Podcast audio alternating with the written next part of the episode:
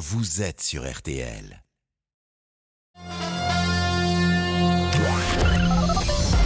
Les auditeurs ont la parole sur RTL. Avec Pascal Pro. Une fois n'est pas coutume, nous sommes en avance. Nous sommes avec euh, Marco pour parler euh, des euh, déclarations de Gérald Darmanin. Bonjour Marco, vous êtes étudiant en économie, vous avez 21 ans, vous étiez à, au stade? Oui, tout à fait. Euh, Du coup, j'accompagnais les supporters du Real euh, depuis l'aéroport euh, jusqu'au stade. Après, je les ai attendus et euh, euh, pendant la durée du match. et vous n'avez pas eu le sentiment euh, de voir les 40 000 supporters de Liverpool sur le parvis, Ah comme Monsieur Darmanin le dit? Ah non, du tout, du tout. Bon, on va développer cette idée, le rappel des titres avec Amandine.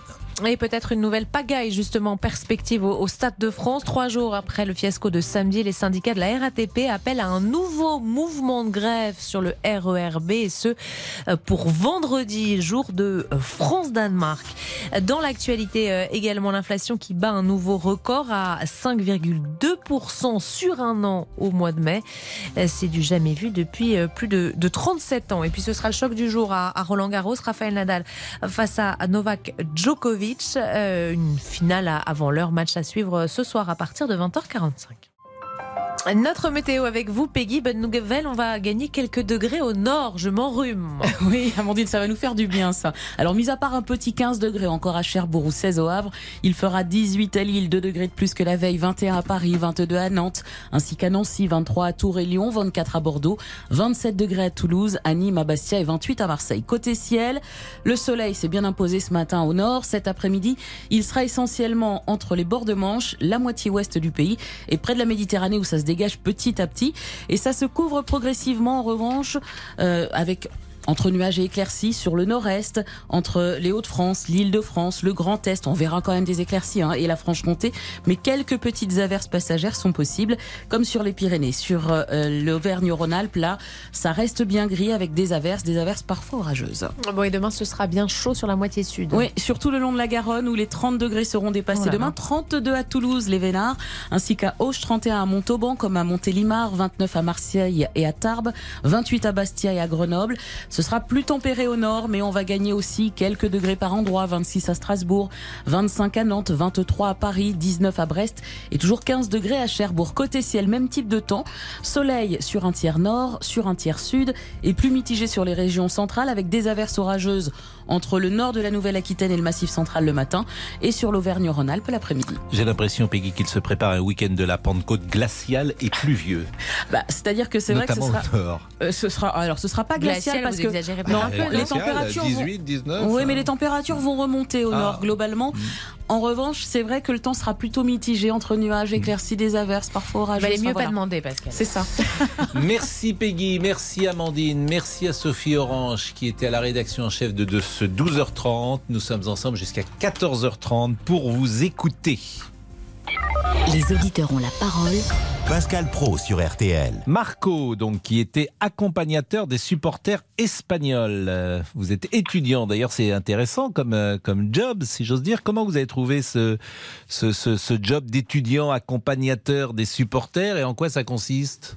Bah, en fait, c'est juste ma tante qui est guide touristique, du coup, qui est en relation avec euh, pas mal de, de compagnies de tourisme, et du coup, qui m'a trouvé le job pour, euh, pour la journée. Et vous faites ça régulièrement? Non, c'est la première fois. Bon, et vous parlez espagnol, bien sûr? Oui. Donc vous êtes allé les chercher à, à Roissy? Oui, c'est ça. et vous Du les coup, avez euh, accompagnés? Ils sont arrivés quand Le vendredi ou le samedi? Non, ils sont arrivés le samedi matin, tôt, à 9h du matin. Du Mhm. coup, on était vers, vers 9h30, 10h euh, au Stade de France. Ah oui On- Ils sont allés à la fan zone qui ouvrait à midi. Mhm. Euh, et puis par la suite, euh, bah, moi, je les ai récupérés euh, à la fin du match. Quoi. Ouais, je les Et, c'était un groupe de combien d'Espagnols Euh, 180. Ah oui. Euh, et là, vous étiez tout seul pour euh, les encadrer Non, on était trois.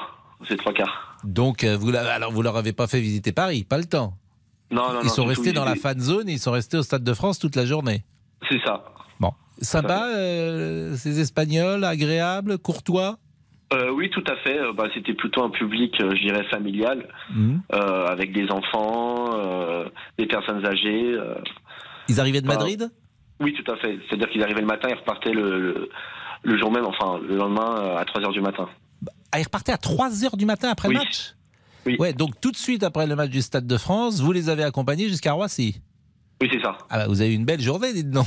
Ça avait, ça avait commencé, à- c'était du 24 non-stop. J'espère que vous êtes bien rémunéré pour ça, parce qu'ils vous font bosser ah, oui, là quand Très même. bien rémunéré, voilà, oui. Vous avez été payé combien par exemple? Combien ça, ça s'est payé? Euh, 250 euros. Ah ouais, c'est bien. 250 euros, c'est bien. Job Bon. Euh, Marco, euh, qu'est-ce que vous avez vu euh, que manifestement euh, le ministre de l'Intérieur, euh, lui, n'a pas vu Ou le contraire? Qu'est-ce que vous n'avez pas vu que le ministre de l'Intérieur a vu? Bah, écoutez, moi, j'ai pas pu accéder euh, déjà au, au port du stade parce qu'il y avait des, des contrôles de sécurité. Du coup, il fallait montrer son billet. Euh, mais moi, en tout cas, ce que j'ai, ce que j'ai vu, déjà, c'est en deuxième mi-temps, euh, lorsque Madrid a, a marqué le but. euh, tout de suite, il y a des, il y a énormément de, de personnes qui sont venues de Saint-Denis. euh, moi, enfin, c'est pas pour stigmatiser, euh, mais c'est des personnes d'origine maghrébine. Et du coup, bah, qui ont commencé bah, à, à foutre le bordel. Euh, du coup, j'ai vu des voitures renversées euh, dans le- lorsque j'attendais.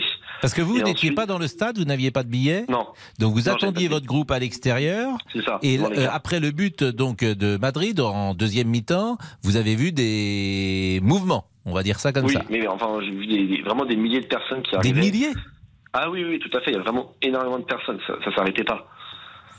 Et euh, Des milliers. et, et c'était pas des supporters britanniques, c'était pas des ah, non, supporters mais c'était, espagnols. euh, bah, euh, C'était des gens de, de Saint-Denis, quoi, des, des banlieusards ou, euh, ou des, des gens qui parlaient pas Mais vraiment qu'est-ce qu'ils venaient faire alors?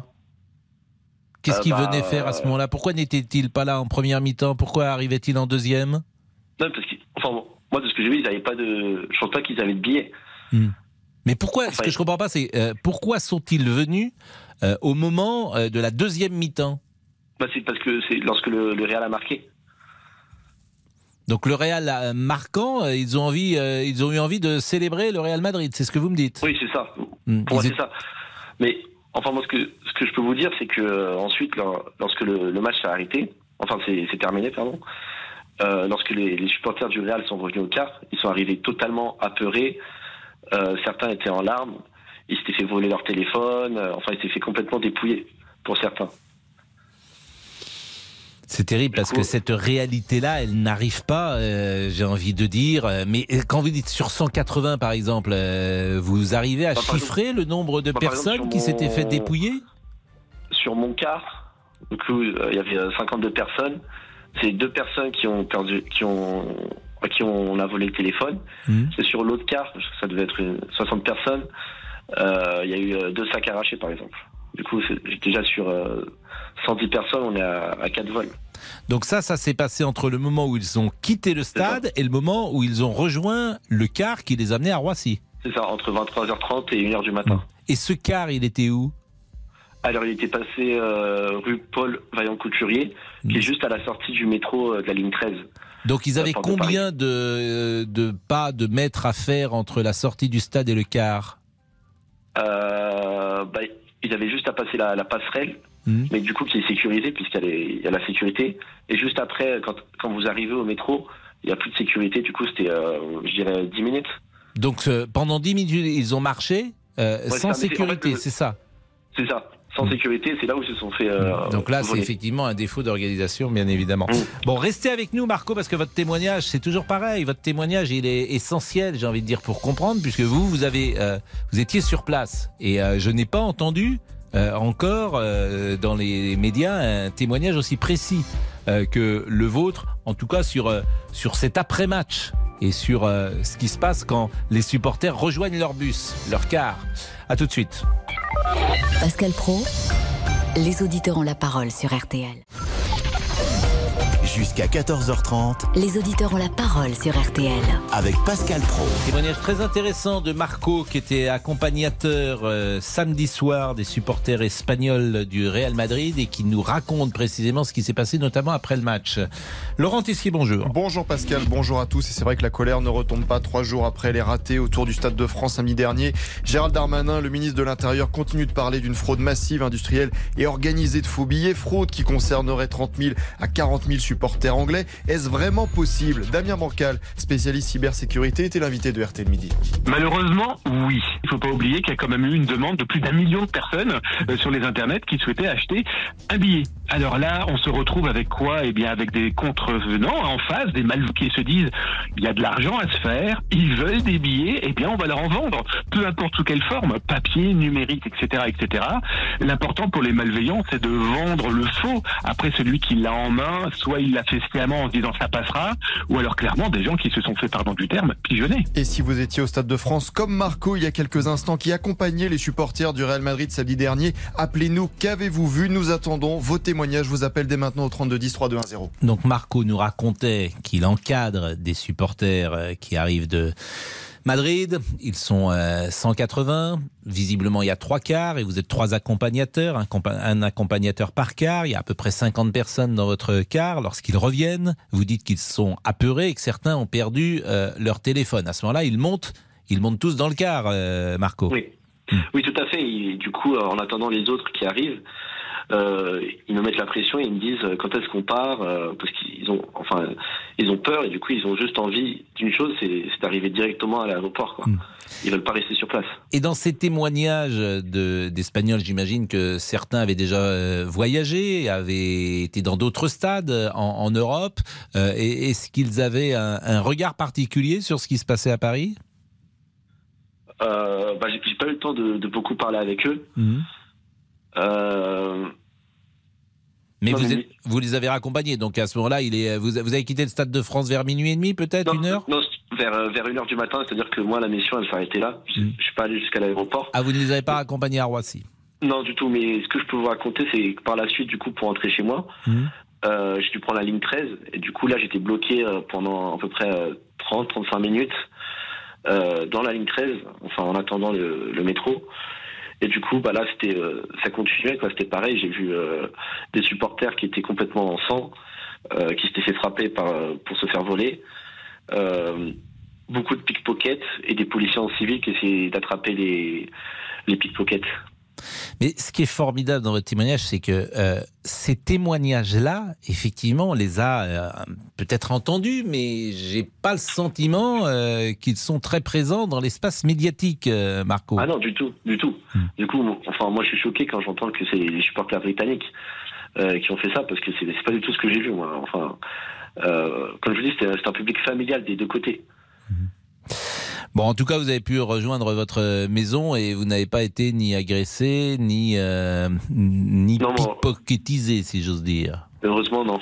Bon, bah écoutez, merci beaucoup. Euh, Marco, vous avez, euh, vous avez eu des nouvelles de vos supporters de Madrid? Est-ce que, est que vous aviez échangé Non, non, du tout, mais pas ils n'ont pas pu porter plainte puisqu'ils repartaient directement à 3h du matin. Oui, et puis porter plainte contre qui à 2h du matin lorsque tu t'es fait piquer ton téléphone? Euh, même si ça se passe euh, en France et que tu es du pays, je suis pas sûr que beaucoup de gens aujourd'hui aillent au commissariat parce que tu sais que j'ai peur que dans beaucoup de cas, tu retrouves pas ton, ton portable ou ton sac qui a été arraché. Non, du tout. Merci vraiment Marco de ce témoignage. Vous êtes étudiant en économie, vous êtes peut-être en, en, examen bientôt ou c'est déjà fait? Euh, Non, du coup, bah, j'étais en année sabbatique et j'ai habité à Liverpool pendant un an ah oui, euh, donc vous étiez à Liverpool et vous vous occupiez des Espagnols. et pourquoi vous étiez en année sabbatique? Qu'est-ce que vous faisiez à Liverpool? Justement pour apprendre l'anglais euh, et euh, justement je voudrais dire aussi que connaissant bah, les habitants mhm. de Liverpool, les Scouts, qu'on appelle là-bas, c'est pas du tout des gens violents et je suis allé en file plusieurs fois et il n'y a pas eu de problème. Et vous êtes resté un an comme ça euh, Mais alors vous avez trouvé un petit job Parce que c'est pas facile à 21 ans quand même de, de, voyager tout seul en Angleterre. En plus, vous n'étiez pas à l'école, vous n'étiez pas étudiant. Qu'est-ce que vous avez fait pendant un an? Euh, bah, Je travaille dans un restaurant. Eh oui, bah c'est bien. Dites donc, vous, êtes volontaire, hein, vous, vous bossez. Les Anglais, les Anglaises sont sympas? Ah oui, très sympa. Enfin, les habitants de Liverpool, oui. Bon, vous avez trouvé l'amour? Euh, Non, pas encore. Ah, bon, écoutez, ça arrive. Il y a le temps. Il y a le temps. Oh oui, il y a le temps. Euh, merci beaucoup Marco. Merci. Euh, vraiment merci de votre témoignage. Karine est avec nous. Bonjour Karine. Vous êtes directrice d'un golf dans les Yvelines. Bonjour Pascal. Ben, J'ai l'impression que j'entends les petits oiseaux d'ailleurs. C'est vrai. Mais dans, où est-ce que quel golf vous êtes dans les Yvelines? Le golf des Yvelines, à la queue des Yvelines. Ah oui, mais ça c'est pas le c'est Saint-Quentin les Yvelines, Ah non, pas du tout. Ah c'est pas celui-là. D'accord. Non non. Mais je vous attends. Bah, moi j'ai un peu joué au golf, mais je suis pas terrible. Euh, ah bon, bon, une billetterie parallèle pour autant euh, de monde, c'est impossible, pensez-vous? Bah, Écoutez, euh, moi, j'ai de forts doutes par rapport à cela. J'ai travaillé un petit peu dans l'événementiel euh, il y a quelques années.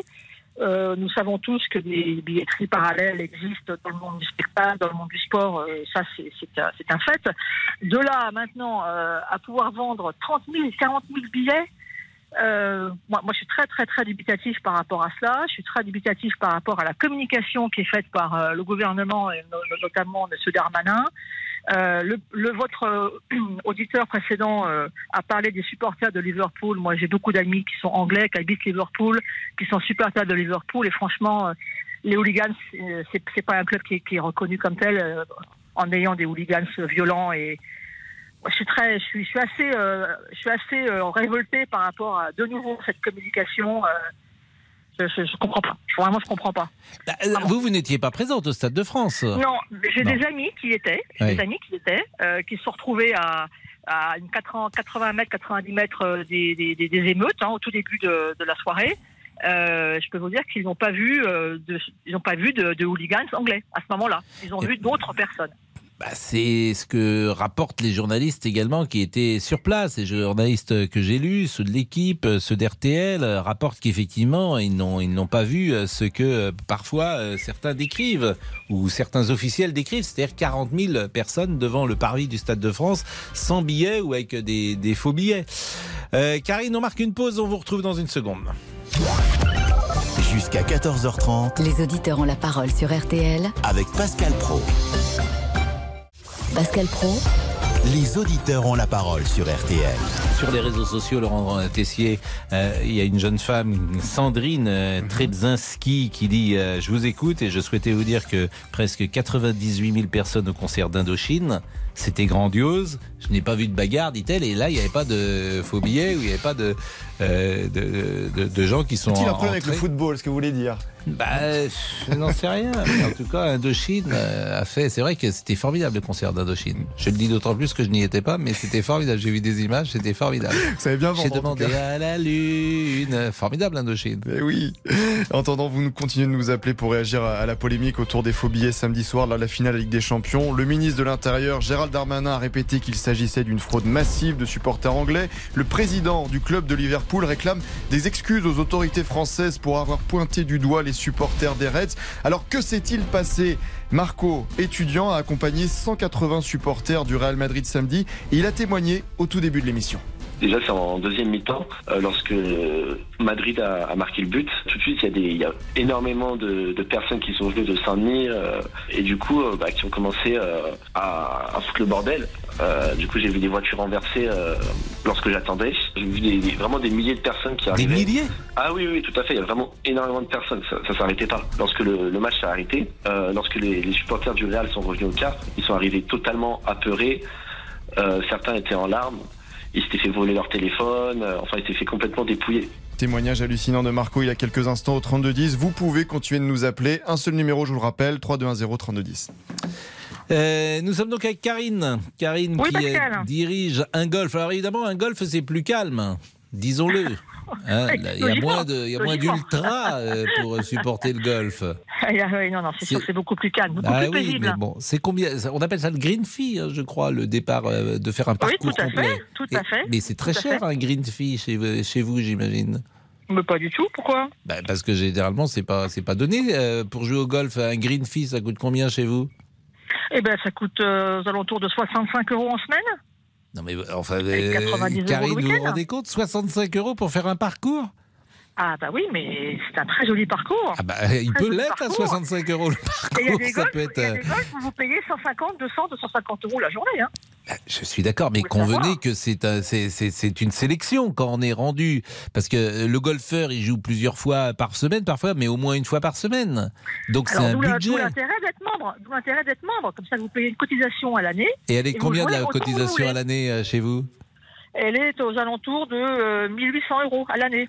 Donc Bah, si vous jouez non, 30 non. fois, 30 fois Oui, bah à l'année, Non mais Karine, rire. euh, bon, euh, faut être, faut, faut- faut être, euh, ça demande évidemment des, une certaine aisance. Tout Bien sûr, euh, pour jouer, parce que généralement vous jouez pas seul, vous jouez peut-être avec vos enfants, vous jouez peut-être avec Mmh. euh, votre compagnon, votre compagne. Mmh. Donc tout ça, tout ça a un prix. Ah, un Donc, euh, budget. Bon. Un budget, tout à fait. Bah, Tout à fait. Donc je, je- je comprends. Il y a combien de membres chez vous? À peu près 450. Bon, ça tourne bien alors.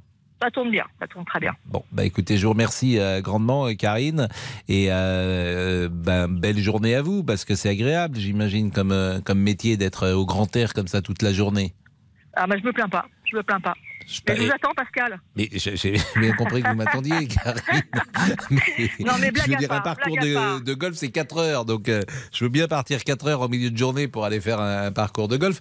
Et puis, euh, l'équipement est cher. Hein, l'équipement, le sac, les, ce qu'on appelle les, les clubs, c'est pas donné. Mais, euh, mais je- franchement, vous, vous perdez pas au change parce que je, je suis pas très bon. J'ai joué il y a longtemps, mais j'étais, j'étais pas très bon. Merci, Enfin, en tout Karine. cas, pour, pour revenir au Oui. foot, franchement, je suis outré, euh, euh, énervé. euh, tout ça, ça, met encore une fois la France euh, sur une mauvaise pente. L'image du pays est, est- mise à mal, une fois de plus. On n'est pas capable d'organiser une, une épreuve internationale, de la gérer, de, de gérer la sécurité des spectateurs euh, dans l'enceinte d'un stade de France. Moi, je trouve ça hallucinant. Moi, je- je- voilà. C'est mon coup de gueule de la journée, mais franchement, je crois que je suis pas la seule à, Ah, je pense que tout le monde partage ce que vous venez de dire, Karine. Euh, Olivier est avec nous. Bonjour Olivier, qui est assureur à Lille et qui était au Stade de France, je pense, euh, samedi. Bonjour. Tout à fait. Bonjour Pascal Pro, ravi déjà de passer sur euh, votre antenne. Alors moi je vous écoutais et puis je voulais apporter mon, petit témoignage qui vaut ce qu'il vaut. Euh, pour tout vous dire, j'ai eu la chance donc de m'inscrire sur le site de l'UEFA il y a un mois et de participer à un tirage au sort qui me donnait le droit de d'acheter deux places. Euh, ce, ce que j'ai fait, j'ai eu la, cette chance de, de gagner deux places. Et au moment donc de, de mon inscription sur le site de l'UEFA et du règlement de mes places, il m'a été demandé euh, bah, de décliner mon identité ainsi que de communiquer mon numéro de passeport. Euh, alors je me suis dit bah, pourquoi le numéro de passeport? Bah, Finalement c'est peut-être une bonne chose, c'est pour éviter le marché noir. Par la suite, comme euh, j'avais décidé au match avec euh, un de mes fils et que j'ai deux fils, j'ai rétrocédé ma place à, à mon fils, qui lui s'est enregistré également sur l'appli de, de l'UEFA et qui a dû également euh, rentrer son, son numéro de passeport et son identité. Euh, on s'est dit, ben voilà, avec ça, euh, on pense qu'il faut présenter et son billet et son passeport en entrant au stade, ce qui n'a absolument pas été le cas. Alors qu'initialement, je trouvais que bah, de, le, le fait de présenter euh, son billet et son passeport, qui étaient associés donc au, à, à l'achat d'une place pour aller au match, était plutôt une bonne idée. Non, mais là où vous avez raison, Olivier, et on aurait pu, avec Amandine tout à l'heure, euh, interroger Monsieur Bancal là-dessus, c'est que la solution, c'est évidemment de jumeler le euh, billet avec une pièce d'identité. En fait, c'est ça la solution. Mais Et là, il y n'est aura plus de fraude possible. Voilà, ce n'est, pas hypothétique puisque c'était, ce qui était prévu initialement par, Mm. euh, par l'UEFA. Euh, après, quand j'en euh, autre témoignage, hein, moi j'étais du coup près du stade dès, dès 16 heures euh, pour contredire un petit peu les propos de Monsieur Darmanin. euh, on avait à peu près un vendeur, euh, un vendeur tous les 3 mètres qui proposait des places pour le marché noir. À côté de ça, on avait des escadrons de policiers qui étaient à 5 mètres de là. Personne n'interdisait à ces gars de, proposer des places au marché noir, aux abords du Stade de France. Donc on, Non, mais c'est ça qui est tout à fait étonnant. euh, Et en même temps, je pense que les policiers qui étaient là, ils étaient pour la sécurité. On leur demandait de ne pas intervenir directement sur le marché noir, j'imagine. Mais le, le marché noir est autorisé ou interdit en France officiellement Mais je, je, vous, vous connaissez la réponse à cette question, euh, Olivier. Euh, Mais moi, ça, voilà, ça, ça, ça me choque, même s'ils étaient là pour la, pour la sécurité. En tout cas, à 16h, 17h, il y avait Mm. pas encore des, des, des, des foules de, de spectateurs qui arrivaient au Stade de France et euh, ils étaient là et les, les, les, ventes, tentatives de vente de faux billets se faisaient au nez et à la barbe euh, des, des, des Mm. policiers. Bon, vous avez passé quand même une soirée agréable malgré tout. euh, Ma- Malgré tout, moi, mes enfants ont eu la chance de, de, de pouvoir entrer au stade, de, Mm. de, de passer une super soirée. Euh, je peux vous dire qu'aux abords du Stade de France, l'ambiance était particulièrement tendue. Euh, elle était d'abord festive entre les, même les Espagnols et, et les Anglais, et tout a dégénéré. Et, mais le charger de, la sorte les Anglais, ça me paraît, paraît vraiment absurde, absurde. Bah, merci beaucoup, euh, Olivier. On va marquer une pause et rester avec nous parce que Francis nous attend. Il était au Stade de France et son témoignage va nous intéresser fortement. Dans une seconde, je salue Damien Béchiot. Bonjour Pascal, bonjour à tous. Euh, Indochine, vous aimez? Oui. Indochine, c'est notre Oui. époque. J'aime beaucoup. En tout cas la mienne. Monsieur Boubou, vous connaissez Indochine? Ah oui, j'adore. J'ai demandé à la Lune, Pascal. Je suis un grand fan. Ah oui, oui, oui. oui. Bon, écoutez. Monsieur Tessier, euh, lui également, Indochine, j'imagine que Il y a une autre chanson. euh, Cet homme est Non. un garçon. euh. L'aventurier? Ouais, c'est aventurier C'est cela. Cet homme est un garçon. Rappelez-vous de vos histoires euh, de voiture. C'est votre musique quand vous partez en trajet direction la Baule. C'est possible. L'aventurier. 13h28, à tout de suite. Les auditeurs ont la parole sur RTL. Avec Pascal Pro. Jusqu'à 14h30 Les auditeurs ont la parole sur RTL. avec Pascal Pro. Roland Garros 2022 sur RTL. Il est le Isaac Newton du tennis. Vous vous souvenez que Newton avait observé la chute d'une pomme au clair de lune et il aurait eu l'illumination qui devait, qui devait le conduire à formuler sa théorie de la gravitation universelle. Eh bien, Jean-Michel Rascol, hier, nous a parlé de la balle de tennis qui est plus lente le soir. Et euh, j'aimerais d'ailleurs que vous précisiez, elle est plus, elle est plus lourde. C'est bien cela le soir pour le lift de Nadal qui sera moins performant, si j'ai bien tout compris. Mais il est possible que je dise le contraire de ce que vous m'avez dit hier. Globalement, vous avez raison. En fait, c'est pas la balle qui est plus lourde, c'est le terrain qui rend la balle plus lourde. Parce que le Donc là, je voudrais vraiment que vous ayez des- une précision là-dessus, parce que toute la nuit, je n'ai pensé quasiment qu'à cela, cher ami. Ben, quand on arrose les cours, par exemple, quand vous êtes à la Baule, puisque vous, avez- vous allez à la Baule, j'ai entendu ça il y a quelques instants.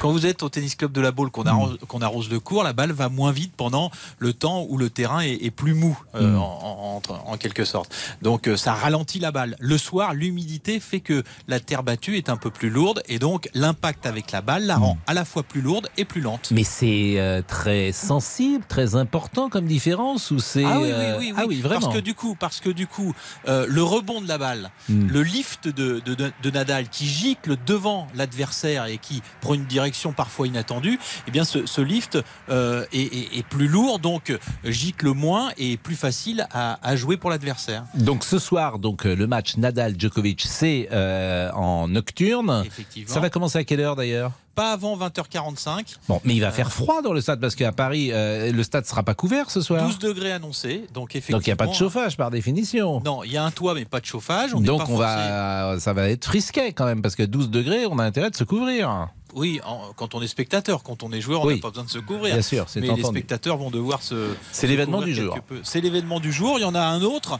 C'est ce match qui oppose Alexander Zverev cet après-midi à Carlos Alcaraz, parce que Alcaraz, vous le savez, c'est euh, le nouveau Nadal entre guillemets, euh, 19 ans. Euh, Il a d'ailleurs battu euh, Djoko et Nadal dans le même tournoi sur terre battue. Il est le premier à avoir réalisé ces- cet exploit. C'était il y a quelques quelques semaines.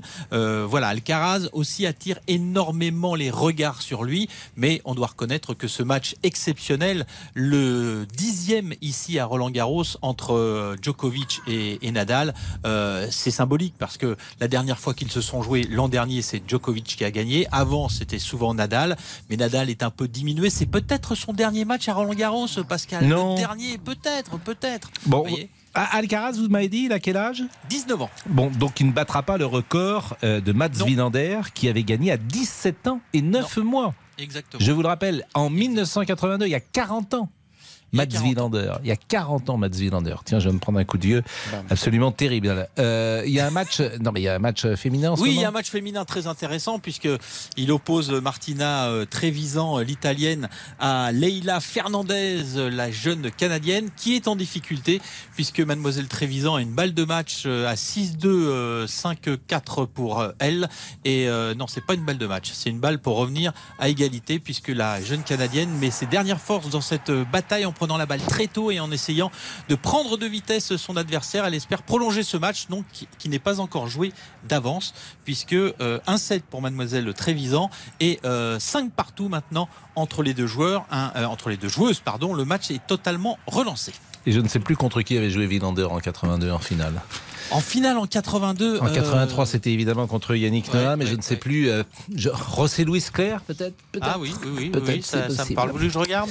Bah, vous regarderez et vous nous direz. Euh, restez avec nous, tiens, parce que Laurent Tessier va faire euh, les réseaux sociaux et va nous annoncer peut-être ce qui se passe ces prochaines secondes. Oui, Laurent. vous avez la parole jusqu'à 14h30 au 3210. Et tiens, en région parisienne, ça recommence. Trois syndicats de la RATP, dont la CGT, lancent un nouvel appel à la grève sur le RERB pour vendredi, le jour du match France-Danemark au Stade de France. Après le mouvement de samedi dernier et le fiasco, vous le savez, lors de la finale Ligue des Champions, est-ce bien raisonnable Arnaud Touche a joint ce midi Franck Geffroy de l'UNSA RATP. C'est un choix euh, calculé afin de, de vraiment peser euh, de tout notre poids dans nos revendications et dans le fait qu'on souhaite prouver à, à la direction euh, que le manque d'effectifs actuellement est, est criant et que, encore une fois, nos conditions de travail s'en font ressentir. La grève de samedi dernier avait été peu suivie. Un 4 RER sur 5 circulaient, mais le RERD avait été pris à Vous pouvez réagir au 3210 3210 sur votre téléphone. Est-ce qu'on a trouvé contre qui euh, Mats Wilander Villas. Guillermo. Gui- Non, Villas, Eh il oui, joue encore en Guillermo 82 Villas. Eh oui, jouait Guillermo encore en Villas. 82. Ah mais il t'endormait, Guillermo Villas. Ça n'en Victoire finissait en pas. 4-7 du Sud. Oh, les matchs de Villas, c'était pas possible. Ça n'en finissait pas. Euh, France, merci euh, Jean-Michel Je Rascol. Merci beaucoup. On marque une pause. Je vous avais annoncé Francis. Francis, il arrive dans une seconde. Jusqu'à 14h30 Les auditeurs ont la parole sur RTL avec Pascal Pro. 13h, 14h30 Les auditeurs ont la parole sur RTL. avec Pascal Pro. Et donc Francis, bonjour Francis. Bonjour Pascal. Vous étiez au, au Stade de France samedi. Absolument, oui, oui, tout à fait. J'étais au Stade de France et j'étais en, train de rentrer là de Bruxelles. En fait, je vous écoutais comme toujours, voilà. Et, et effectivement, je voulais vous appeler parce que ce que j'entends me, me, me hérisse un peu, me choque énormément, parce que j'étais avec mes deux enfants au Stade de France samedi, en fait, qui ont, qui ont 30 ans à peu près euh, tous les deux, 29 et 32. Et euh, bah déjà pour se garer, c'était très compliqué, mais comme très souvent, pour trouver une place. Donc on est allé se garer en fait au métro euh, uni- Saint-Denis Université. Et là, on a pris le métro. on a fait deux stations pour aller au Stade de France. En arrivant, il était quoi, à peu près 19h30. Euh, il y avait pas mal d'attroupements, mais tout se passait relativement bien. hein. Pas du tout d'agressivité entre les supporters espagnols et les supporters de Liverpool. Et il y avait effectivement, et ça faut le dire, c'est là où je pense, je comprends pas que M. Darmanin, je crois, il a, où était-il samedi soir, quoi Regardez ou des rapports qu'on lui a envoyés qui sont qui sont très faux. Euh, il y avait une agressivité vraiment très palpable parce qu'il y avait déjà euh, un de vos auditeurs précédents a dit que euh, à la fin du match, il y avait effectivement des, des bandes de voyous qui sont arrivées, et c'est tout à fait vrai. Mais déjà, il y en avait un petit peu. Hein. Bon, ça se sentait autour du stade. Euh, J'ai un de mes amis qui en a vu aussi de l'autre côté du stade. Moi, je suis rentré vers la porte R et S, c'est-à-dire à côté du virage, euh, euh, des deux virages. Euh, donc, pour rentrer, on a mis une, une attente absolument mais énorme. On était avec les supporters de Liverpool. Ça se passait très bien. Il n'y avait aucune agressivité, si ce n'est une attente absolument énorme. Et on voyait effectivement, il y avait des, il familles, il y avait, alors il y avait, faut, faut pas nier, il y a, comme, souvent, il y a des supporters, bon, qui avaient sans doute un petit peu abusé de la bière, des choses comme ça, mais, mais je veux dire, il n'y avait pas de violence à ce moment-là, pas du tout. Donc, on a pu rentrer, en fait. Euh, effectivement, on nous a pas demandé de présenter notre carte d'identité. Je pense que vous en avez parlé tout à l'heure, Pascal, et je pense que ça, c'est aussi un problème. Euh, nous avions des billets, en fait, euh, en papier, donc on a pu passer nos billets en papier. J'avais un de mes copains avec qui je bosse, en fait, qui euh, qui n'a pas pu, lui, avait un, billet, en fait, euh, sur son téléphone, en fait, il n'a pas pu le faire, le, passer. Je pense que ça, ça a été un problème. Beaucoup de gens étaient dans son cas. Ça a bloqué énormément euh, et les gens se sont vraiment énervés. Voilà. Donc on est on est allé voir le match, on, on est monté, euh, aucune agressivité, enfin, pas de problème majeur, dit-on, hein, on dira. À la fin du match, euh, on est reparti, on a descendu donc les escaliers pour sortir du stade. Impossible de sortir du stade. Euh, tribune R hein, en bas. C'est très simple. Hein, tribune R, tribune S en bas. On peut pas sortir. Un attroupement de gens pas possible. Les, les, les gardiens en fait nous disent on n'a pas les clés, on ne peut pas ouvrir. Euh, texto, hein. Donc tout le monde se regroupe. Ça fait un, un, un, un groupe de monde absolument très important. Donc une sortie sur la gauche, une petite sortie vers la droite. Tout le monde, se, voilà, énormément de monde. On arrive tant bien que mal à sortir. Je peux vous dire que personne n'emmène large, hein, parce que bon, on est tous serrés comme voilà, énormément des mouvements de foule. On ne sait pas ce qui peut se passer. Et là, on sentait qu'il y avait vraiment une tension palpable, qui, qui augmentait. Bon, on sort, on arrive à sortir. Euh, et on, veut retourner au métro en fait, hein, au métro euh, Saint-Denis. Euh, et récupérer votre voiture. Et récupérer la voiture deux stations plus loin, exactement. Et là, Pascal, euh, on, on veut prendre, en fait, il y a une, une grande avenue longue, vous savez, qui va au métro, en fait, hein, du Stade de France. Et un cordon de police est là et, et nous dit, ce qui peut tout à fait se comprendre, hein, et nous dit, non, non, euh, c'est bloqué, tout le monde, se- on est tous bloqués, quoi. Bref, cinq minutes après, ils débloquent et ils nous disent, allez-y. Bon, euh, mon fils me dit à juste titre, on va avec les, on va avec les supporters de Liverpool. Voilà, comme ça, euh, bon, on se sentait un peu en sécurité, si je puis dire. Mais, et c'est là où c'est terrible, c'est que sur les 500 ou 700 mètres à pied qui vont du Stade de France à la station de métro euh, Stade de France Porte, Porte Saint-Denis, là, il y avait, c'est ce il y avait plusieurs centaines, effectivement, on va dire, de, de, de locaux, de voyous. Mais vraiment. Plusieurs centaines. Ah oui, vraiment, je vous promets, mais c'était sur toute la longueur. Vous savez, à un moment, on descend des escaliers. Mais qu'est-ce pour qu'il aller- faisait C'est Ah bah ils s'attendaient, c'est-à-dire qu'il y en avait énormément, je les ai vus devant moi, qui, qui prenaient des gens un peu, qui les tiraient, ils étaient plusieurs, pour essayer de leur piquer, euh, je sais pas, un téléphone. Pour les leur détrousser, leur quoi. montre. Ah, totalement, totalement. Donc euh, les gens avançaient, euh, mais il n'y avait pas de policiers, il n'y avait pas de sécurité? Absolument pas. Absolument Mais ça, c'était à combien du Stade de France? À combien de mètres du Stade de France? Si vous voulez, ça devait être à peu près à 300 mètres à peu près du Stade de France. Donc ça, c'était sur le chemin station. qui allait vers le métro? Exactement, où, exactement. euh, et vous dites qu'il y avait plusieurs centaines. Mais pourquoi vous dites Ah, mais- plusieurs mais- centaines? Qu'est-ce qui vous Ah, permet de dire plusieurs le- centaines? C'est-à-dire que vous savez, on était, on, on se suivait tous et on n'avait qu'une envie. Les supporters de Liverpool et, et nous, en fait, il y avait aussi d'autres spectateurs que, que moi. On n'avait qu'une envie, c'était aller vite au métro. Vous voyez, on regardait vraiment, on regardait en bas, euh, hein, et, et- et on était escortés. C'est-à-dire que les gens, euh, toutes ces bandes étaient à gauche et à droite de, de nous. Et vous-même, par exemple, euh, ces jeunes gens sont venus vers vous? Ah, mais écoutez, j'ai pris un moment ma fille par l'épaule et je l'ai tirée vers moi parce que je ne sais pas ce qui se passait. Voilà. Il y avait des gens devant moi, il y avait un père avec son, son fils.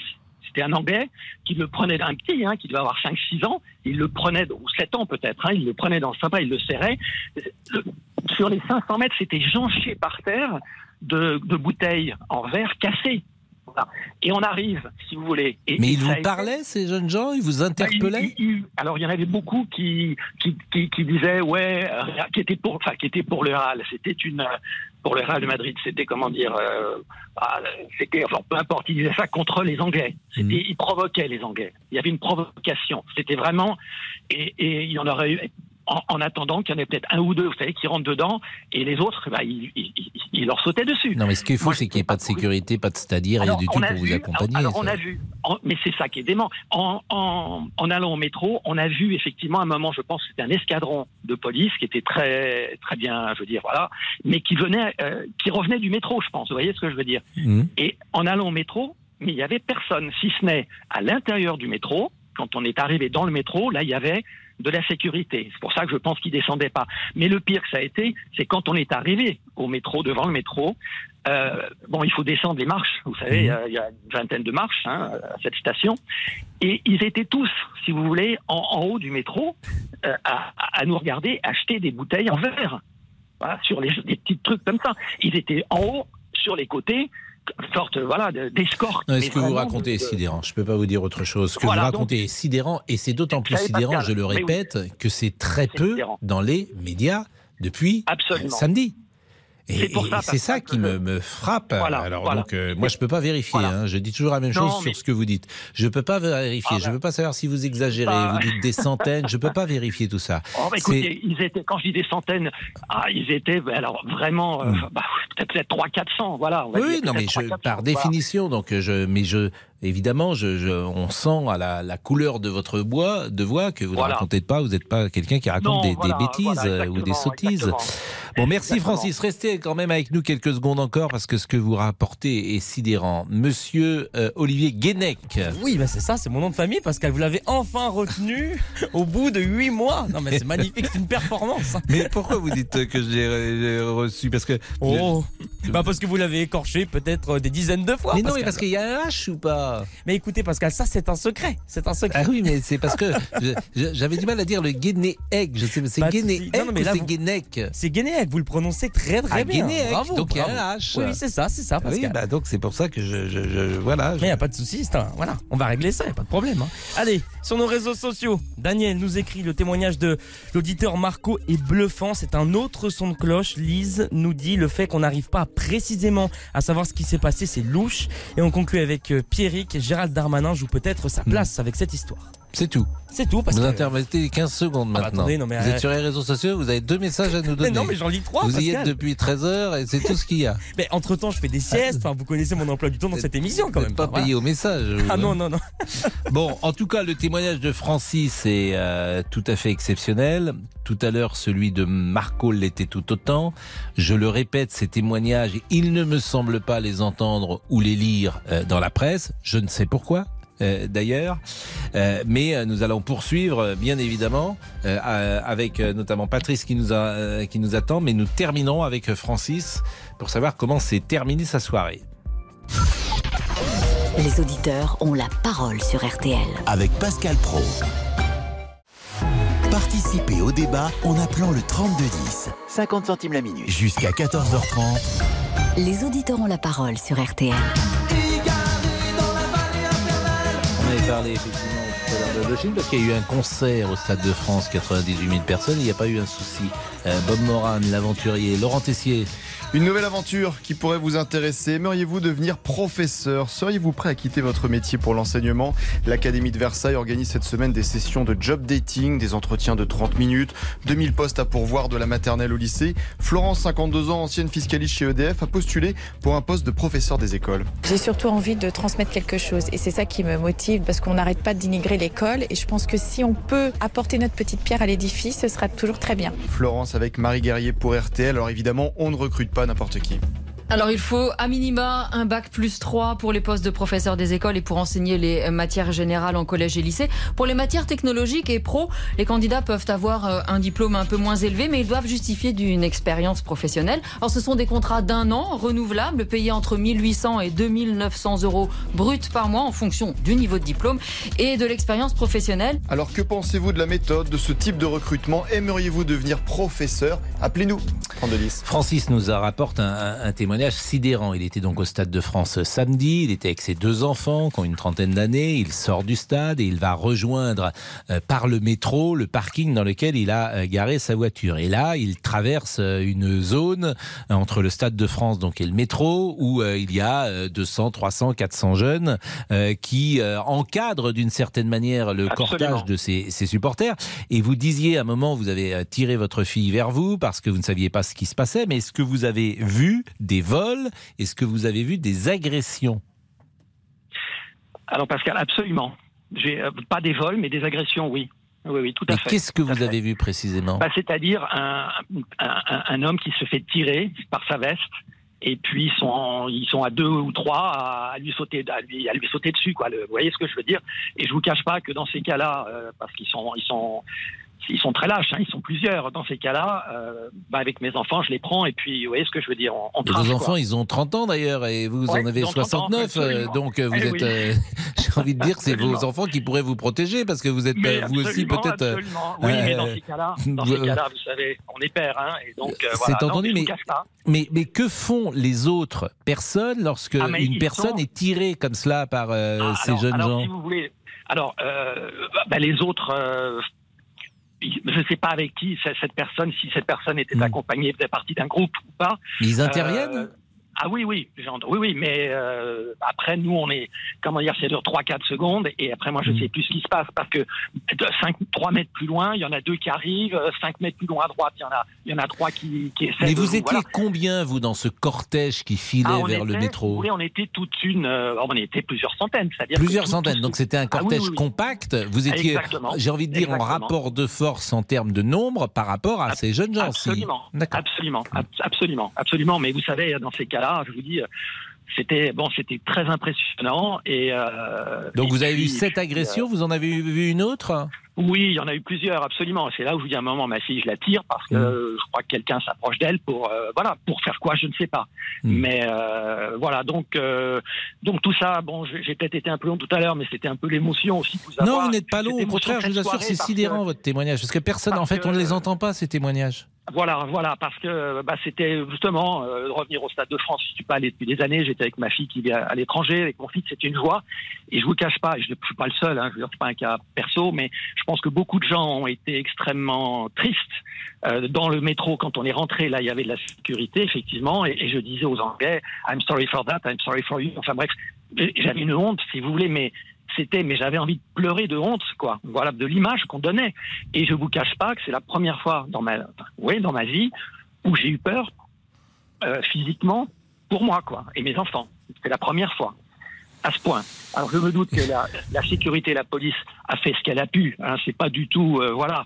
C'est vrai qu'on a, il y avait pas à ce moment-là de comment dire, de, de, de- de sécurité, mais je pense qu'ils avaient pas mal à faire euh, à d'autres endroits du stade. J'ai plusieurs amis aussi, parce que, voilà, qui sont allés voir le match aussi, qui me disaient qu'il y avait un peu le même genre de problème. Mais là, en tout cas, pour aller vers le métro, où, c'est le métro en fait, hein, c'est le seul métro au Stade de France Saint-Denis. Eh ben, ils s'étaient tous, beaucoup s'étaient donné rendez-vous là. Je, Bien et- sûr. Et, et voilà, je pense que c'est c'est ça. Mais c'est triste, c'est très triste et d'en arriver là, quoi.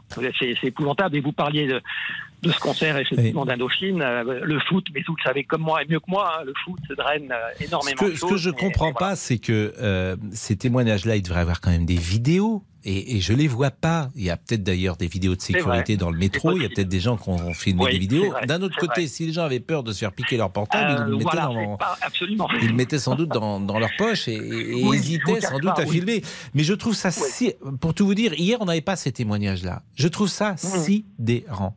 Et en fait, c'est la, la, la, la, la- la difficulté qu'il y a à venir euh, témoigner, à rapporter ce qui se passe, et la différence qu'il y a entre ce qui est dit dans les médias parfois depuis euh, vendredi ou samedi et la réalité du terrain. C'est ça que je trouve absolument sidérant dans ces témoignages depuis euh, 13 heures. Euh, merci en tout cas beaucoup, euh, Francis. J'imagine que pour vous, le Stade de France, c'est fini. On dit jamais, pas j'aime trop le foot, mais Hmm. dans ces conditions, oui, ça c'est certain. voilà. Laurent Tessier, euh, merci, vraiment merci beaucoup, Francis, de ce témoignage. Euh, Laurent Tessier. Après football, dans quelques instants, vous pourrez nous parler tennis. Le match des titans, le choc des géants. Raphaël Nadal affronte ce soir Novak Djokovic en quart de finale de Roland Garros. Et Jean-Michel Rascol nous en parlait. L'Espagnol n'aime pas jouer sur terre battue la nuit. L'humidité est plus élevée, la balle plus lente. Et on s'interroge aura-t-il récupéré de son marathon dimanche et son match en 5-7 En cas de défaite, fera-t-il ses adieux à Roland Garros? Écoutez ce qu'il disait dimanche soir. I can't complain much. Je ne peux pas me plaindre, je suis en quart de finale à Roland Garros. Il y a deux semaines et demie, même si j'avais de, de bons espoirs après Rome, je ne savais même pas si je pourrais être là. Donc j'en profite pleinement, je suis très heureux d'être là une année de plus. Euh, Pour être franc, chaque match que je joue ici est peut-être, euh, qui sait, mon, mon dernier match à Roland Garros, ou même le dernier de ma carrière. In Roland Garros in my tennis career, no? L'Espagnol qui vise un 14e sacre à Paris, Incroyable. le Serbe un 3e. Vous êtes fan l'un des deux joueurs, appelez-nous au 32-10 dès maintenant. Incroyable, il a gagné 13 Roland Garros. C'est vrai que ce un soir, euh, Djokovic sera favori. hein. Sans Oui. doute, ça serait intéressant de voir les codes d'ailleurs, parce que on n'imagine pas euh, Nadal renverser la situation, surtout après euh, les 5-7 qu'il a disputés. Mais avec euh, Nadal, tout est toujours possible. Jean-Alphonse Richard a retrouvé veste et écharpe. Ah, Nous sommes plaît, mardi. ouais. Euh, Hier, le- il le était encore un peu vestimentaire. en Bah, j'étais encore- week-end. J'étais encore dans mes nuages. Mais, euh, mais là, manifestement, vous êtes. Ah, euh, le sérieux a repris êtes- dessus. Exactement. L'heure du crime. C'est sérieux, l'heure du crime. Et c'est toujours sérieux et parfois triste, et parfois cocasse. Et aujourd'hui, ben non, c'est assez tragique quand même. C'est la danseuse et le chanteur. C'est l'affaire Aline Sepré, 35 ans. C'est une danseuse professionnelle dans des cabarets, des spectacles. On va la retrouver morte carbonisée dans sa voiture en juin 2018. Le compagnon avait signalé sa disparition et là, Pascal, on est euh, quelques mois seulement après l'affaire Daval. Alors évidemment, Michael Corsesin d'Ervin, il va devenir le, le suspect numéro un dans cette histoire. Il est chanteur, ou tout du moins il l'était. Est-ce qu'il a fait du mal à Aline? Est-ce qu'il a tué Aline parce qu'il était jaloux de son succès, lui qui avait perdu sa voix et qui ne pouvait plus chanter? Eh bien, c'est l'enquête aujourd'hui de l'heure du crime qu'on vous propose à 14h30 sur RTL. Il est 13h58 et puis c'est toujours bien lorsque, euh, lorsque des anciens de cette Maison Rouge nous écoutent. Je salue Roger Zabel, qui est passé dans les années 70 dans cette grande maison rouge. Euh, il était au service des sports avant de partir pour euh, Antenne 2. Et, euh, et, effectivement, il nous écoute et il m'envoyait un petit texto. Il me disait, Pascal, quand tu es entouré de racailles, si tu sors ton portable pour filmer, tu te fais casser la gueule et piquer ton portable. Et je lui ai dit, bah oui, c'est un peu ce que j'ai dit. c'est ce que j'ai dit à la fin. évidemment, euh, avec de l'entretien avec Francis. Bon, en tout cas, on le salue. Il doit être à l'île aux moines, euh, Roger Zabel. Il est 13h58. La pause. Tous vos rendez-vous préférés sont à réécouter sur RTL.fr. Il est 14h01. Trois infos à retenir avec Aurélia Validier. Et on commence avec cette plainte contre Général Electric. Le comité euh, social et l'intersyndical du site de Belfort ont alerté le parquet national financier. Une plainte contre X a été déposée pour fraude fiscale, abus de confiance, faux et usage de faux et recel aggravé en bande organisée. Les faits portent notamment sur trois contrats passés entre 2016 et 2019 par le groupe américain. L'évasion fiscale s'élèverait ici à 555 millions d'euros. Nous y reviendrons euh, plus en détail dans le flash de 15 heures. Notre deuxième information de la mi c'est ce verdict. Trois personnes condamnées pour l'effondrement du balcon qui avait fait quatre morts en 2016 à Angers. Des peines allant de 18 mois à 3 ans de prison avec sursis. Mais deux autres prévenus ont été relaxés par le tribunal correctionnel, l'architecte du bâtiment et le conducteur des travaux. Une décision contestée par les parties civiles. Je vous propose d'écouter Nathalie. Elle a perdu son fils ce jour-là dans l'effondrement et elle a assisté au procès. Tous les jours, il est absent. Ses copains, ils ont eu des enfants. Moi, ce ne sera pas le cas. Je serai jamais grand-mère de sa part. Il y a plein de choses comme ça qui vont manquer. C'est impardonnable. Et cette relaxe, euh, vous la vivez très mal. Il va reprendre son chemin de vie euh, tranquille. Il n'a rien perdu. Il fera pas de prison. Il continuera son métier en faisant peut-être euh, les mêmes choses. Comme il le dit, ses créations. Tout va bien. Maintenant, la construction, c'est un jeu de Lego. Et puis, si ça tombe, c'est pas grave. Témoignage recueilli par Christian Panvert pour RTL. Et pour terminer, direction Roland Garros. Roland Garros 2022 sur RTL. On vous retrouve Porte d'Auteuil, Jean-Michel Rascol, où vous suivez les quarts de finale dames, l'italienne Trévisan contre la canadienne Fernandez. Et c'est un match très serré. Effectivement, la petite canadienne avait réussi à serrer le jeu pour enlever le deuxième set au, tie-break après avoir perdu la, première manche. Mais dans le troisième set, eh elle est à nouveau en difficulté. 3-0 pour mademoiselle Trévisan. 40 partout entre les deux joueuses. Certes, Léla Fernandez prend la balle très tôt et gêne son adversaire, mais elle fait beaucoup trop de fautes 37 fautes directes, 38 maintenant euh, depuis le début de ce match. C'est bien trop pour pouvoir eh bien, euh, peut-être remporter cette partie à nouveau mal engagée. Nous aurons ensuite un autre euh, duel entre deux américaines, mesdemoiselles Goff et Stephens, avant le match garçon de l'après-midi qui opposera Zverev à Alcaraz. 19 ans, Alcaraz, désormais l'un des favoris de ce Roland Garros. Et puis le grand match de la soirée, mais ça je vous laisse deviner, c'est Joko Nadal. Merci beaucoup Jean-Michel Rascol en direct de Port de on vous retrouve évidemment tout au long de cette journée avec Isabelle Langer. Les courses du Quintet, c'est euh, à Angers. Les résultats euh, de la course sont l'As, le 4, le 7, le 9 et le 12. Et on termine avec votre météo. Quelques averses cet après-midi euh, au nord de la France, en Auvergne-Rhône-Alpes et en Provence-Alpes-Côte d'Azur. Partout ailleurs, le temps est plutôt calme, partagé entre soleil et passage nuageux, avec quelques ondées euh, au nord de la Seine et dans les Pyrénées. Côté température, il fait actuellement 16 à Charbourg, 19 à Brest, 23 à Lyon, 24 à Strasbourg et Bordeaux, et enfin 27 degrés à Bastia. Il est 14h04 sur RTL. La suite de Les Auditeurs ont la parole avec vous, Pascal Pro. Merci Aurélia Valarié. On vous retrouve à 15h, j'imagine. Jusqu'à 14h30. Les auditeurs ont la parole sur RTL. Avec Pascal Pro. Vraiment merci à Marco, merci à Francis, merci pour ces témoignages qui nous ont éclairés sur ce qui s'est passé au Stade de France. Et euh, nous allons poursuivre d'une certaine manière avec euh, ce qui va peut-être se passer au Stade de France, parce que vous savez qu'une grève est possible, et même euh, un préavis de grève a été déposé vendredi soir pour le match de l'équipe de France. Le syndicat de la RATP a, a déposé une nouvelle possibilité de grève, et nous sommes avec Patrice. Bonjour Patrice. Bonjour Pascal. Vous Donc déjà, dans le Var. Voilà, bonjour Pascal. Merci, bonjour Patrice. Oui, il y a un petit décalage, hein, donc euh, on va essayer de parler assez lentement. Je vous en prie. Euh, ouais, parce que donc je remercie Francis pour son témoignage. Oui. Voilà. Et euh, donc, je voudrais parler aussi de la RATP. Donc, moi, je pense qu'ils ont raison donc de, de faire grève pour défendre justement le service public. Oui, je- je- je- j'entends, mais euh, comment dire, on a bien vu que cette euh, euh, grève mettait en péril l'organisation des matchs, mettait en péril l'image de la France dans le monde entier, euh, mettait en péril la sécurité euh, également.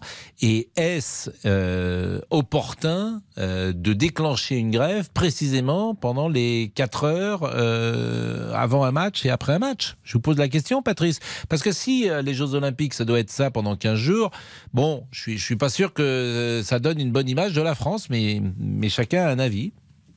Voilà, Pascal, mais vous avez raison. Vous avez raison. Il est là le dilemme. C'est-à-dire que, euh, comme euh, apparemment on va vers une priva- privatisation donc de la RATP et tout ça, donc euh, c'est vrai que c'est Pourquoi un vous dites qu'on va vers une privatisation de la RATP Ah ben parce qu'on va dire c'est dans les journaux, hein, ils en parlent. C'est-à-dire c'est la res- restructuration en fait des conditions. On essaye effectivement euh, de gommer les avantages parfois qu'ont euh, certaines professions par rapport à d'autres et de mettre en place une forme d'équité, euh, disons-le, en termes de salaire, mais en termes également d'heures de travail euh, fait dans une semaine. Moi, je suis pas un spécialiste de la RATP, mais c'est cela l'enjeu des, des, prochaines, des prochaines journées de négociation, j'imagine. Oui, effectivement. Euh, donc, euh, ce qu'il faudrait, c'est essayer d'inviter euh, les syndicats sur l'antenne, euh, de savoir de quoi il en retourne en fait. Bah, c'est- de- la défense des. Mais on le sait à chaque fois qu'il y a une grève. C'est la défense des avantages acquis. Il y a des Eh oui, avantages acquis et si vous commencez à euh, entrer euh, dans les avantages acquis, qui sont euh, parfois exorbitants, hein, je ne parle pas forcément de la RATP, mais parfois on a découvert des avantages acquis qui étaient en rupture avec euh, la manière dont sont traités les autres salariés. Donc, euh, euh, dans une gestion aujourd'hui qui est peut-être plus plus précise qu'elle ne l'était jadis, ou en tout cas plus exigeante, où on est amené à demander aux gens peut-être de plus travailler, bah, ces avantages acquis sont parfois remis en cause. Mais il y a aussi les conditions de travail, bien sûr, il y a beaucoup de choses. Et, je veux pas là parler de la RATP, hein, bien évidemment, mais c'est vrai que convenez qu'il y a des gens qui peuvent faire grève, des métiers où on peut faire grève, et puis il y a des métiers où on peut pas faire grève. Exact, exact. Euh, Il y a des métiers, bon, effectivement, euh, bon, ben, vous êtes une petite entreprise, vous êtes une petite dizaine de personnes, effectivement, euh, c'est clair. Non, mais bon, c'est un sujet. Et vous en pensez quoi, vous, Patrice, au fond? Ils ont raison ou pas? En fait, je, je suis partagé entre vos propos et, et en même temps, ils ont raison. C'est- délicat cette histoire. Bah oui, mais à un moment, faut trancher. Et oui, voilà, c'est ça. Parce qu'il le faut pas vous faire influencer par moi. C'est votre avis Non, à vous non. qui importe. Parce qu'en fait, euh, euh, effectivement, bon, nous, on a connu l'époque de jadis. C'est vrai que moi, j'ai beaucoup voyagé sur le service public, Air Inter à l'époque, vous avez connu, Mmh. et tout ça, euh, SNCF, train de nuit, train de jour, mais il n'y avait aucun souci, aucun souci, Pascal. Bah, Qu'est-ce que vous appelez aucun souci? Eh ben, aucun souci de retard, de, grève, de, sécurité même. Je, je sais pas. Et euh, bon peut- peut-être aussi ils manifestent aussi contre le comment les suppressions de postes. C'est possible aussi ça. Bon, en tout cas, faudrait euh, effectivement euh, connaître les revendications de la RATP. Et pour tout dire, on va essayer de les trouver avant euh, 14h30 puisque vous nous interrogez dessus. À tout de suite. Les auditeurs ont la parole sur RTL. Avec Pascal Pro. Les auditeurs ont la parole sur RTL. Avec Pascal Pro. Laurent Tessier. C'est l'anniversaire aujourd'hui de Clint Eastwood, 92 ans, grand réalisateur, grand acteur, une légende. Le bon, la brute et le truand. 92 ans, il a, je crois. 66, 92 ans pour Clint Eastwood. Ouais. Eh bien, appelez-nous si vous êtes fan. Quel est, quel est le meilleur film que vous avez vu Ah, le bon, euh, la brute et le truand, c'est quand même collector. hein. vu et revu, rediffusé, euh, et pour quelques dollars de plus. Moi, j'adore euh, sur la route de Madison. Ah oui, on est dans un autre. Ah bah oui, sur la route de Madison, parce que c'est vraiment, c'est même un des films extraordinaires. Et je crois que ce soir, l'ami Sini parle du phénomène de mule. Et qui est un film qui s'appelle La Mule, précisément de Clint Eastwood. 92 ans, mais il en fait 20 moins. Éternel, légende. Il fait plus jeune que moi. Ah bon euh, nous sommes avec alors le, job, le job dating. à chaque fois que j'emploie un mot anglais, je pense à Bernard Pivot qui est souvent intervenu sur RTL. Il nous en vaudrait de parler de job dating. On pourrait parler. Franchement, c'est une journée de recrutement. Je ne sais pas pourquoi on dit job dating. Donc, euh, le professeur des écoles, 30 minutes d'entretien pour recruter notamment à l'Académie de Versailles. On en a parlé avec euh, Marie Guerrier euh, tout à l'heure. On manque de profs. Donc on, cherche des personnalités, des personnes plus exactement, des profils qui pourraient, au pied levé d'une certaine manière, être professeur à la rentrée. Nous sommes avec Marina qui est professeure des écoles. Bonjour. Bonjour Pascal Pro. Et merci d'être avec nous Marina. Bah, merci de me recevoir à l'antenne. Ça me fait tout bizarre de parler euh, au téléphone et de passer RTL en même temps. Bah, vous allez voir, on s'y habitue très vite. Bon, bah super. Donc euh, oui, j'appelle pour euh, le job dating, moi, à Versailles. Mhm. Voilà, j'ai lu ça, j'ai entendu ça ce matin et lu ça aussi sur RTL ce matin. Donc en 30 minutes, euh, on espère recruter euh, des professeurs et professeurs des écoles. Alors c'est pas 30 minutes parce que c'est 30 minutes, c'est un premier entretien. Après il y en aura un deuxième et puis après peut-être un troisième. Vous voyez, hein, faut être... là on, on, débroussaille si j'ose dire euh, avec ces 30 minutes. Nous voilà soulagés. non, en fait, je pense. donc moi, j'ai fait une reconversion hein, pour être professeur des écoles. Donc je pense qu'on peut tout à fait avoir un métier premier et avoir envie de s'engager dans l'enseignement et au final euh, réussir, hein, parce que c'est ce que j'ai réussi à faire et on est plusieurs dans ce cas-là. Mhm. Mais euh, ce que je trouve euh, vraiment, mais vraiment injuste, c'est de passer par cette simple entretien, même si on a deux ou trois ou quatre ou cinq, voilà, on a juste à se présenter bien, à bien parler ce jour-là, pour euh, être recruté euh, pour euh, enseigner à des enfants, mhm. alors que nous, enfin moi j'ai passé le concours à l'académie de Rennes qui est, si je me trompe pas, la plus sélective de France. Donc c'est très compliqué pour nous à Rennes d'avoir ce concours. Je sais ce qu'il en est. je l'ai passé, je l'ai eu, mais ça a été, franchement, j'ai mis des mois de ma vie de côté pour réussir à l'avoir. C'était vraiment une motivation personnelle. Et donc je trouve ça vraiment injuste pour celles et ceux qui ont eu ce concours. Euh, bah, en travaillant beaucoup, euh, donc euh, par un simple entretien, de pouvoir accéder à la même chose. Ça sera Non, pas la même chose. Ça sera des contrats d'un an. C'est pas la même chose. L'académie propose 2000 postes pour la rentrée de septembre et recrute des contractuels en proposant des entretiens effectivement de 30 minutes euh, et, et, qui ouvrent après à une, un entretien sans doute un peu plus long. Donc c'est pas la même chose. Donc il faudra qu'il passe le concours à la suite aussi. Alors. Non, bah, là c'est un job d'un an. Et puis après, peut-être que c'est renouvelé. Ah, peut-être bah, que ça, sera renouvelé. Mais, oui, voilà, mais on peut euh, être renouvelé pendant euh, de nombreuses années, puisqu'à Versailles, ils trouvent personne, de toute façon, bah, bien. moi, moi j'ai pas d'avis, euh, pour tout vous dire, de, dessus. J'ai pas d'avis. Je comprends, effectivement, que vous, qui êtes professeur, vous avez fait combien d'études pour être professeur des écoles? Combien de temps? Alors, moi, j'ai qu'un bac plus Mais j'ai 18 ans d'expérience dans le privé. Mmh. Euh, j'ai trois enfants et ça fait longtemps, et même déjà quand j'étais à l'école, je voulais déjà être dans l'enseignement, mais bon, bah, ça mmh. s'est pas fait, c'est comme ça, hein, vous savez, la vie, voilà. Donc euh, après le confinement, euh, moi j'ai vraiment eu envie d'aller au bout de ce que je voulais depuis des années. Donc j'ai travaillé dur, euh, dur, dur pour avoir ce concours.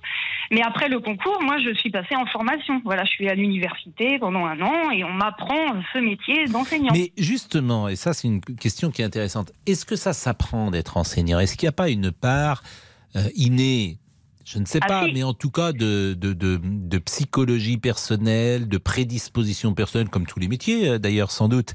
Et mm. des gens qui veulent être professeurs, moi je trouve ça plutôt intéressant. S'ils veulent enseigner, s'ils veulent transmettre, ah c'est qu'ils ont un peu ça dans la peau, autrement ils ne le feraient pas. Donc, ah, je euh, suis tout à fait d'accord avec vous. Je quand suis même convaincue. Ah, mais je suis convaincue. Je suis comme vous, et d'ailleurs on m'a laissé cette chance et je j'en suis très contente. Mais en 30 minutes, et même s'il y a plusieurs. Pas 30 minutes, euh, là, vous exagérez un peu. C'est pas 30 bah, minutes. Il y a même 3, 4 fois 30 minutes. Moi, j'ai avant, avant d'être professeur des écoles, j'étais euh, dans le recrutement. Donc, je recrutais des gens euh, dans le privé, mais c'était quand même des recrutements. Et je vous assure que euh, autour d'une table, on peut dire ce qu'on veut, mais dans la, la- les faits, la pratique, c'est tout. Ah à ben, fait autre chose. Mais je vais vous dire, euh, de tout ce que j'ai fait dans mon expérience professionnelle, le plus éreintant physiquement, euh, c'était euh, d'intervenir dans des écoles, en l'occurrence de journalisme, où ça m'est arrivé plusieurs fois. Tu es crevé le soir. C'est-à-dire Ah oui. que tu parles pendant 6 heures. Là, on parle, moi, je parle pas tout le temps. Là, c'est les auditeurs qui parlent. Ça demande une tension, une concentration, une énergie, et tu es cuit le soir. Si t'as, Je si sais ce qu'il en est maintenant. Franchement, tu es cuit. Si tu as, si parlé 6 heures consécutives à une classe de 30, t'es cuit complet. Bien Mmh, on plus fait pas que parler, hein, parler à la télévision ou même dans un micro comme on le fait là. Et oui, c'est un métier très éprouvant, Très mais éprouvant. tellement, gens euh, le- tellement le- agréable. Exactement. Ah, Et bah, avec beaucoup de satisfaction parce qu'il n'y a rien de mieux Eh que de faire progresser les gens. Merci Exactement. Marina. Merci, Bah, on vous à vous. embrasse. On Merci, vous embrasse. bon Marina. après-midi. Merci, Monsieur au revoir. Boubouk. Oui, c'est ça, c'est ça. Parce qu'il a deux noms. Oui, non. Monsieur, Monsieur Guédec, alias. Non, non, mais vous savez que Monsieur Pascal, Boubouk. vous m'avez mis en fâcheuse posture tout Pourquoi à l'heure. Parce qu'en fait, j'avais modifié mon nom de famille pour passer à l'antenne et vous avez donné le vrai. Ben oui, parce que je Ah comprenais, oui. mais c'est pour ça que j'ai dit ça. Vous Ah ben avez voilà, modifié. On est d'accord que vous avez modifié sur les réseaux sociaux. Exactement, oui, oui, oui, vous m'avez espionné. et, et moi, j'ai dans mon téléphone un autre Mais nom. je me suis dit que c'était plus facile de retenir Guénec que Guénéec, donc je l'ai modifié. Voilà, Ah, bon bah, bah écoutez, bon bah, vous m'avez grillé dans toute la France. Bon bah c'est fini, hein, voilà. Ben bah, oui, non, hein. mais je comprends. C'est pour ça que moi-même j'étais un peu étonné. Non, mais pas de souci. Allez, hein. sur Bon. nos réseaux. Oui, Pour sur Philippe, votre réseau. enseignant, c'est un métier, ça ne s'apprend pas à la va-vite. Christiane nous écrit attention au nivellement par le bas. Et on conclut avec Alexandre, on n'a plus assez de professeurs, donc il ne reste pas beaucoup de solutions, à part celle-ci, le job dating. Une dernière pause et on sera peut-être avec Marie-Laurence pour parler du tennis. Il est, il est pas avec nous, euh, monsieur euh, Rascol. Je vérifie ça. Est-ce qu'il est là en ce moment euh, Il est en train de déjeuner à 14h18 à Roland Garros, tel que, j'allais dire tel que je le connais. Il fait. Je n'ai pas de réponse de Jean-Michel Pascal. En fait, il est même pas à Roland Garros. Ça se trouve. Non, Ça si. trouve, oui. Si, Il si, est- il est, il est à Roland Garros, Pascal. Bon, 14h19. À tout de suite. Pascal Pro, les auditeurs ont la parole sur RTL. Les auditeurs ont la parole sur RTL. Avec Pascal Pro. Marie-Laurence, bonjour. Vous êtes peintre. Oui. Mais pourquoi ça vous fait rire d'être peintre Non, non, vous avoir au téléphone, du coup, je trouve ça trop drôle. Je Ah. vous écoute tous les jours, je trouve ça très drôle. Bon, Mais bah, bon, je suis peintre. C'est bah, joli bah, d'ailleurs, Marie-Laurence, comme prénom. Bah tiens, hein, il n'y en a pas de trop quand même. Bon, et vous êtes peintre, voilà. euh, qu'est-ce que vous peignez? Des paysages, c'est surtout John Mitchell, Zawuki, enfin des grands paysages, des grandes grandes toiles. Voilà. Mais je fais ça depuis très longtemps hein, maintenant. Et, et ce Voilà. soir, vous allez regarder sur Amazon, mais vous, c'est en Non, non, clair. mais je c'est en clair. mais je m'en fiche. Je, je, je vais regarder ça sur mon pauvre euh, minable euh, ordinateur tout petit. Hmm. Euh, Il y a même pas, je sais pas comment on raccorde euh, sur la Bon, ça, c'est pas très même- compliqué. Ah, il faut acheter un câble, mais moi je sais pas lequel c'est. Euh, J'habite au milieu des bois, euh, je connais personne qui sache ça. C'est-à-dire que Enfin, vous n'avez, vous n'avez pas, euh, vous n'avez pas une télé connectée, comme on dit. Ah mais non, mais je suis pas du tout, je suis pas connectée de la même manière. Oui. ça, ça m'intéresse Si vous avez la télé en noir et blanc et que vous recevez les 11 trônes, Ah, effectivement, c'est. Mais non, ça. Mais non, mais quand même. Mais non, mais je me sens vraiment brimée. Je, je, je regarde Roland Garros depuis toujours. Je trouve ça. Et en plus, c'est la dernière fois qu'on voit euh, Nadal. Et dimanche, il disait encore à Roland Garros qu'on allait se régaler à 14h30, qu'on allait voir sur la 2 la, le quart, la quart de finale, le le quart de finale, le, le Hmm. match du tournoi, etc. Non mais je, je, je vous comprends. Alors c'est la logique financière qu'on connaît par cœur. C'est ce, euh, le voilà. détenteur des droits qui paye le plus, qui a accès aux Non. images plus que celui qui paye le moins. Mais je Non, comprends que pour euh, le spectateur, ça puisse ce être que je paye difficile. pour Canal Plus quand même, c'est 75 euros par mois. Je sais, je sais, dirais je là, sais. on n'a rien. On Eh a mais- pauvre- Non, et, ah, bon, tout le monde critique Amazon. Mm. Le gouvernement le premier, tout le monde, en disant voilà, il paye pas ses impôts en France, et tatali, et tatala. Ben oui, mais ils ont Voilà, payé, euh, ils ont payé les droits de tennis. Je suis obligé de vous couper parce qu'il est 14h23. Laurent Tessier pour le débrief. 13h, 14h30. Les auditeurs ont la parole sur RTL. C'est l'heure du débrief de l'émission. La colère ne retombe pas trois jours après les ratés autour du Stade de France. Samedi dernier, la finale de la Ligue des Champions. Gérald Darmanin, le ministre de l'Intérieur, continue de parler d'une fraude massive de faux billets. Que s'est-il passé ce soir-là? Marco, étudiant, accompagné 180 supporters du Real Madrid. Déjà, c'est en deuxième mi-temps, euh, lorsque Madrid a, marqué le but. Tout de suite, il y a, des, il y a énormément de, personnes qui sont venues de Saint-Denis euh, et du coup, euh, bah, qui ont commencé à, à, foutre le bordel. du coup, j'ai vu des voitures renversées lorsque j'attendais. J'ai vu des, vraiment des milliers de personnes qui arrivaient. Des milliers? Ah oui, oui, tout à fait. Il y a vraiment énormément de personnes. Ça, ça s'arrêtait pas. Lorsque le, match s'est arrêté, lorsque les, les, supporters du Real sont revenus au car, ils sont arrivés totalement apeurés. certains étaient en larmes ils s'étaient fait voler leur téléphone, euh, enfin ils s'étaient fait complètement dépouiller. Et une fois que Marco a quitté les supporters du Real Madrid, la violence était toujours là. Dans la ligne 13, ça continuait, quoi. C'était pareil. J'ai vu euh, des supporters qui étaient complètement en sang, euh, qui s'étaient fait frapper par, pour se faire voler. Beaucoup de pickpockets et des policiers en civil qui essayaient d'attraper les, les pickpockets. Autre témoignage hallucinant ce midi dans les auditeurs ont la parole, celui de Francis, 69 ans, qui est venu au Stade de France avec ses deux enfants. Et à la fin du match, écoutez ce qu'il s'est passé de son côté. Sur les 500 ou 700 mètres à pied qui vont du Stade de France à la station de métro euh, Stade de France Porte, Saint-Denis, là, il y avait, c'est ce il y avait plusieurs centaines, effectivement, on va dire, de, de, de locaux, de voyous. Et Francis a même été témoin d'agression je les ai vus devant moi qui, qui, prenaient des gens un peu, qui les tiraient, ils étaient plusieurs, pour essayer de leur piquer, euh, je sais pas, un téléphone. Pour les détrousser, quoi. Ah, totalement. Il n'y avait pas de sécurité? Absolument pas. Toutes ces bandes étaient à gauche et à droite. Sur les 500 mètres, c'était jonché par terre de, bouteilles en verre cassées. Un, homme qui se fait tirer par sa veste et puis ils sont, ils sont à deux ou trois à lui sauter, à lui, à lui sauter dessus. Quoi. vous voyez ce que je veux dire? Une soirée, vous l'imaginez, qu'il n'est pas prêt d'oublier. Je pense que beaucoup de gens ont été extrêmement tristes. Euh, dans le métro, quand on est rentré, là, il y avait de la sécurité, effectivement, et, je disais aux Anglais, I'm sorry for that, I'm sorry for you. Enfin bref, j'avais une honte, si vous voulez, mais c'était, mais j'avais envie de pleurer de honte, quoi. Voilà, de l'image qu'on donnait.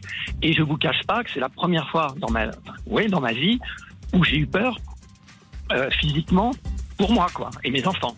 C'est la première fois.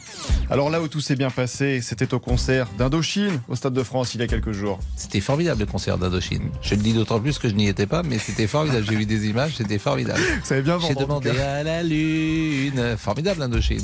Allez, le débrief pour aujourd'hui, c'est terminé. On se quitte avec la chanson qui vous fait bouger à toute heure.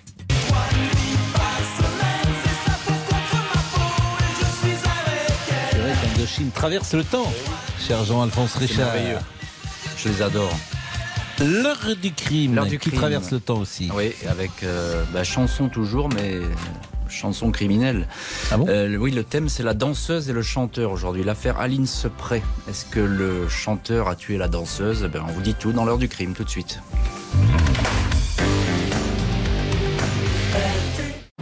Bonjour, c'est Ophélie Meunier. Le journal inattendu sur RTL. Chaque samedi, retrouvons-nous pendant une heure en direct sur RTL à 12h30 pour le journal inattendu. Les informations du jour avec les reportages éclairants de la rédaction et un invité qui nous livre son regard sur l'actualité. Le journal inattendu, c'est tous les samedis en direct à 12h30 sur RTL. Vous avez manqué une émission? Retrouvez-la sur rtl.fr et l'application RTL.